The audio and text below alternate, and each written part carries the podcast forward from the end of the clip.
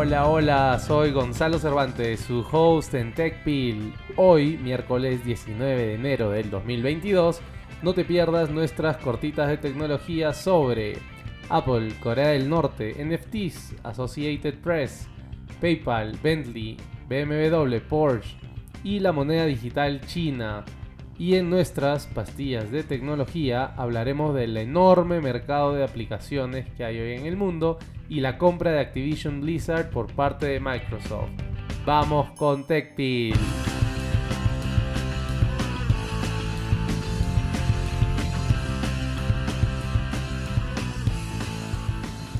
Cortitas de tecnología, los titulares que no debes perderte el día de hoy. Primera cortita de tecnología. Apple pagó 60 mil millones de dólares a sus eh, desarrolladores de la App Store en 2021, es decir, a las personas que han desarrollado alguna aplicación que se ha vendido mediante el App Store. Esto se refiere a la cantidad de dinero que los desarrolladores han ganado en su plataforma. Claro, restándole antes las tarifas que tiene el App Store que hace unos años era mucho más fácil de calcular, pues se trataba de una eh, tarifa estándar para todos. Sin embargo, ahora los porcentajes varían dependiendo de cada aplicación. Segunda cortita de tecnología. Los piratas informáticos de Corea del Norte lanzaron al menos 7 ataques en plataformas de criptomonedas el año pasado para robar activos digitales por el valor de casi 400 millones de dólares. Esto lo, ha informado la, la, firma de análisis de blockchain Chainalysis. Tercera cortita de tecnología. La agencia de noticias Associated Press, que es una de las agencias más antiguas y más importantes del mundo, de donde, de donde los diarios locales, eh, canales de televisión, etcétera, etcétera, y radios sacan información que ustedes escuchan todos los días, ha lanzado un mercado de tokens no fungibles, es decir, de NFTs, para, la, para que coleccionistas puedan comprar fotografías tomadas durante los 175 años de historia que tiene Associated Press.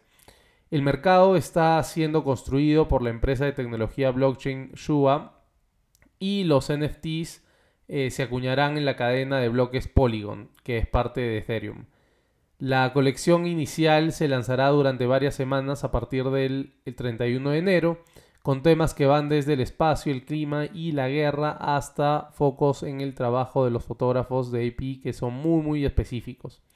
Cada NFT incluirá metadatos súper, súper detallados que muestran la hora, la fecha, la ubicación, el equipo que se utilizó para, para hacer la fotografía y la configuración técnica de cada uno de estos NFTs. Muy, muy interesante lo que está sucediendo. Como ya les vengo diciendo hace mucho tiempo, las criptomonedas, los NFTs y el metaverso son una realidad. Cuarta cortita de tecnología. PayPal confirmó que está trabajando en una propia moneda estable, que es un stablecoin, ¿no? Después de que un desarrollador descubriera el lenguaje sobre una moneda de PayPal dentro de una aplicación para el iPhone. Bloomberg fue el primero en informar la noticia. La compañía le dijo a Bloomberg que el código era parte de una hackathon y que no sería necesariamente representativo de la versión final de lo que están armando. Las monedas estables o los stablecoins son criptomonedas en las que el precio está diseñado para vincularse a otra criptomoneda o al dinero fiduciario o materias primas negociadas en bolsa. Es decir, es mucho más estable porque depende de otras cosas, no solo del valor eh, de compra y venta de, esta, de esta moneda. ¿no? Quinta cortita de tecnología. Marcas de autos de lujo como Rolls-Royce, Bentley, Porsche y BMW han reportado ventas récord gracias a los clientes que ansiaban estos productos y a los fabricantes que han dirigido los escasos chips hacia sus modelos más rentables dentro de estas marcas de lujo. Con los viajes internacionales estancados durante la pandemia y muchos gastos eh, llamativos que ya no son tan, tan continuos por la pandemia, hay una generación joven de consumidores de autos de lujo que normalmente no los hubiesen comprado, pues el dinero lo hubiesen gastado en otras cosas. En este caso, por ejemplo, Bentley vendió 14.659 automóviles el año pasado, un aumento del 31% con respecto al 2020.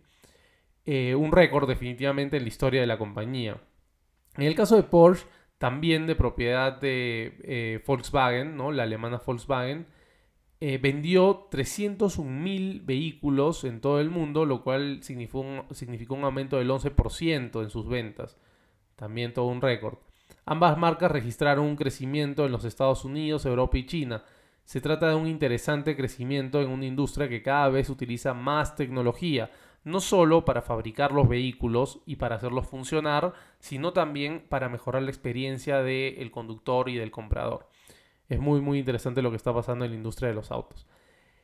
Penúltima cortita de tecnología. El mercado de los smartphones creció un 1% en el, en el último trimestre del 2021 y Apple superó a Samsung como el principal fabricante mundial de la categoría, es decir, de smartphones. El ascenso de la empresa se atribuye al éxito del iPhone 13, que aparentemente tenía unas ventas récord, ya vamos a ver pronto, y a un desempeño extremadamente sólido en China continental, el mercado de teléfonos inteligentes o smartphones más grande de todo el mundo. La caída anterior de, Apple, pues eh, el año pasado estuvo alrededor del 12% en la participación del mercado y ahora pasó al 23%, se debió a los problemas de la compañía para poder satisfacer la enorme demanda que había de sus modelos de ese año. Última cortita de tecnología. En los últimos dos años, China ha estado probando el uso del yuan digital. El yuan es la moneda china, ¿no? Eh, y esta moneda digital, el yuan, chino, eh, ha sido probada en varias ciudades importantes, como por ejemplo Shenzhen. Las personas necesitaban eh, participar de un sorteo y postularse para ser los primeros usuarios al principio. Luego, a principios de este año, o sea, de 2022, una clara señal de que se ha acelerado este uso es que se ha descargado 261 millones de veces la aplicación del Banco Central de Reserva chino eh, para poder utilizar este yuan digital. Y también se han realizado transacciones con valores por 87 mil millones de yuanes o 13 mil millones de dólares norteamericanos. Muy interesante, otra vez, si bien es, cierto que China ha baneado ha sacado de su economía todas las criptomonedas, sí ha creado la suya. Es decir, el futuro de la moneda digital es palpable, es real, está aquí. Esas han sido nuestras cortitas de tecnología. Vamos ahora con nuestras pastillas de tecnología. Primera pastilla de tecnología, los números y ganadores de la industria de las aplicaciones.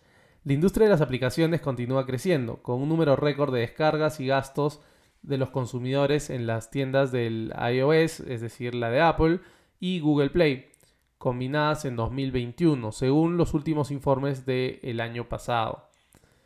Apani, que es esta firma enorme que se encarga de, dar seguimiento a muchas cosas relacionadas a tecnología, dice que el gasto global en, en, el iOS, que es el sistema operativo de Apple otra vez, Google Play y tiendas de aplicaciones de Android de terceros en China, creció un 19% en el 2021 hasta alcanzar los 170 mil millones de dólares. Las descargas de aplicaciones también crecieron un 5%, alcanzando los 230 mil millones de descargas para el 2021. Y la inversión en publicidad móvil creció un 23%, llegando a alcanzar los 295 mil millones de dólares. Además, los consumidores pasan más tiempo que nunca en las aplicaciones. Eso todos lo sabemos porque vemos a nuestros hermanos, nos vemos a nosotros mismos, eh, a nuestros papás, a nuestros abuelos incluso, y a nuestros hijos, primos, etcétera, etcétera, cada vez más en el celular. Y de hecho ahora más gente ve eh, el celular que la televisión. En Estados Unidos, que era un país en donde la televisión tenía el monopolio del tiempo de los usuarios, hoy en día 3.1 eh, horas de televisión por día es el promedio. Sin embargo, por ejemplo, en el 2021 el uso de dispositivos móviles pasó a ser de 4.1 horas en el público estadounidense. Imagínense, una hora más que en la televisión. En mercados como Brasil, Indonesia y Corea del Sur, los usuarios superaron las 5 horas diarias de aplicaciones móviles en el 2021. Imagínense, un cuarto de tu día, bueno, un, un quinto de tu día si quieres, en el celular, en aplicaciones del celular. Muy, muy interesante cifra. En 2021, 233 aplicaciones y juegos generaron más de 100 millones de dólares en gastos de consumo. Es decir, los consumidores les pagaron más de 100 millones de dólares en, en, el 2021. Eso para 233 aplicaciones. 13 de estas aplicaciones superaron los mil millones de dólares en ingresos, según App Annie. Esto fue un 20% más que el 2020, cuando la pandemia había empezado, cuando 193 aplicaciones y juegos superaron los 100 millones de dólares en gasto anual por parte de sus consumidores y solo 8 aplicaciones los eh, más de mil millones de dólares en gastos de sus consumidores. Ahora vamos a hablar rápidamente de las aplicaciones que mejor les ha ido.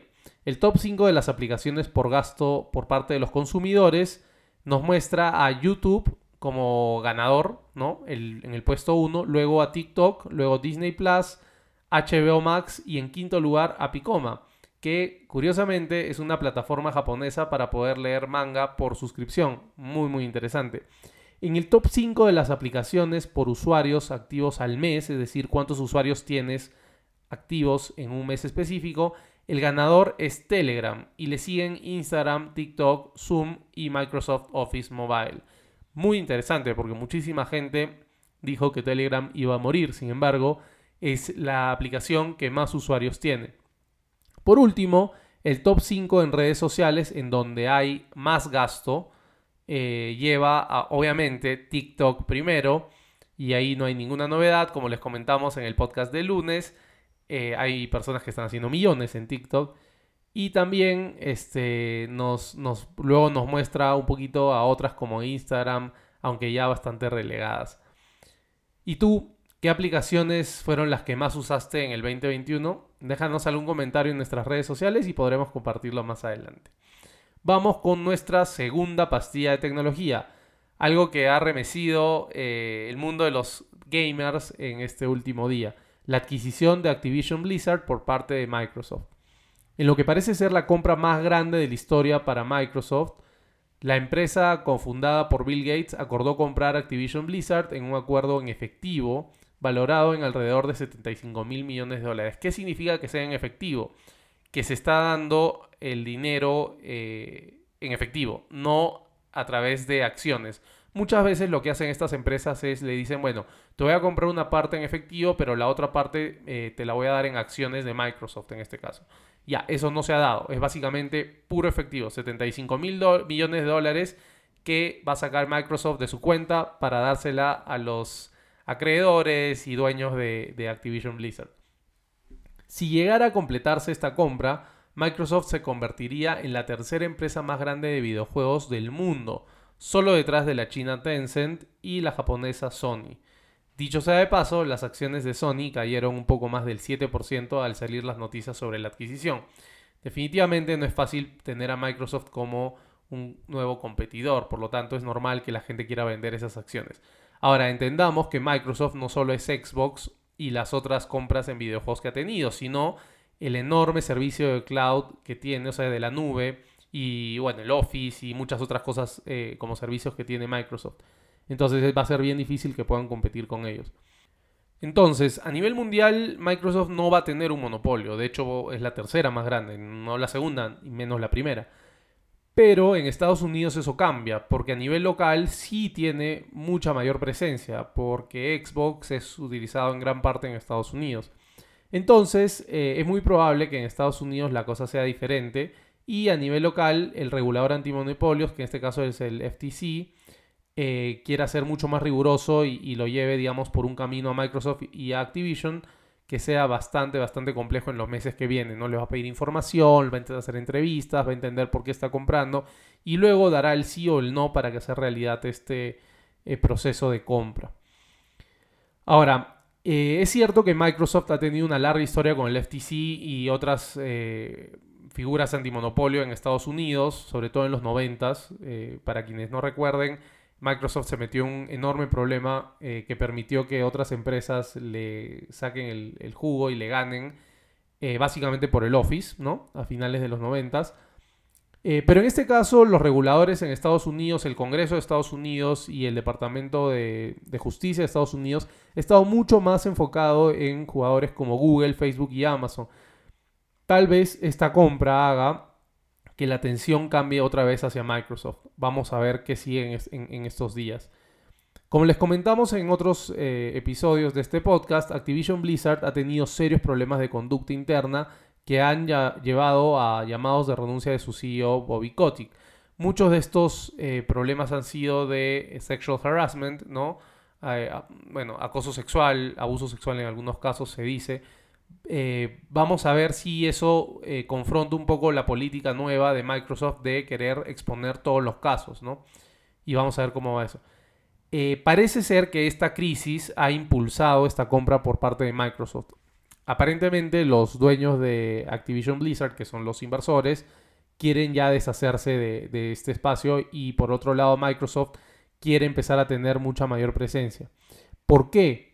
Bueno, esta compra se da en un auge enorme del mercado de videojuegos. Eso no es novedad, yo creo que todo el mundo lo ha visto con la pandemia, el, estar encerrados en casa. Muchísima gente ha empezado a eh, jugar videojuegos o retomar el juego, los juegos que tenía antes. Aparte de eso, eh, no solo es que es un mercado enorme y que viene creciendo, sino que esto permite mucho el poder ingresar a nuevas tecnologías, como, por ejemplo, el metaverso, ¿no? La utilización de la nube para los videojuegos y, obviamente, este, el poder trabajar eh, productos mucho más específicos para que los usuarios de Xbox, en este caso, puedan tener acceso a avatares, a compras en línea, a inmersión en mundos específicos mediante el nuevo metaverso que seguramente Microsoft está construyendo. Vamos a ver cómo va esto en el futuro, los tendremos informados. Estas han sido nuestras pastillas de tecnología. Recuerden que pueden encontrarnos en Facebook e Instagram como TechPil con doble L. Una vez más, muchas gracias por escucharnos. Si desean colaborar con este podcast, no olvides compartirlo con tu familia y amigos. Si deseas que hablemos de algún tema en específico, escríbenos por Instagram o Facebook. Gracias también a Forget the Whale por la música del episodio de hoy. No olviden calificar este podcast y dejar un comentario en donde sea que lo estén escuchando. Nos encontramos el viernes con más noticias y acontecimientos del mundo startup y de las empresas de tecnología más grandes. Que la fuerza los acompañe. Larga vida y prosperidad.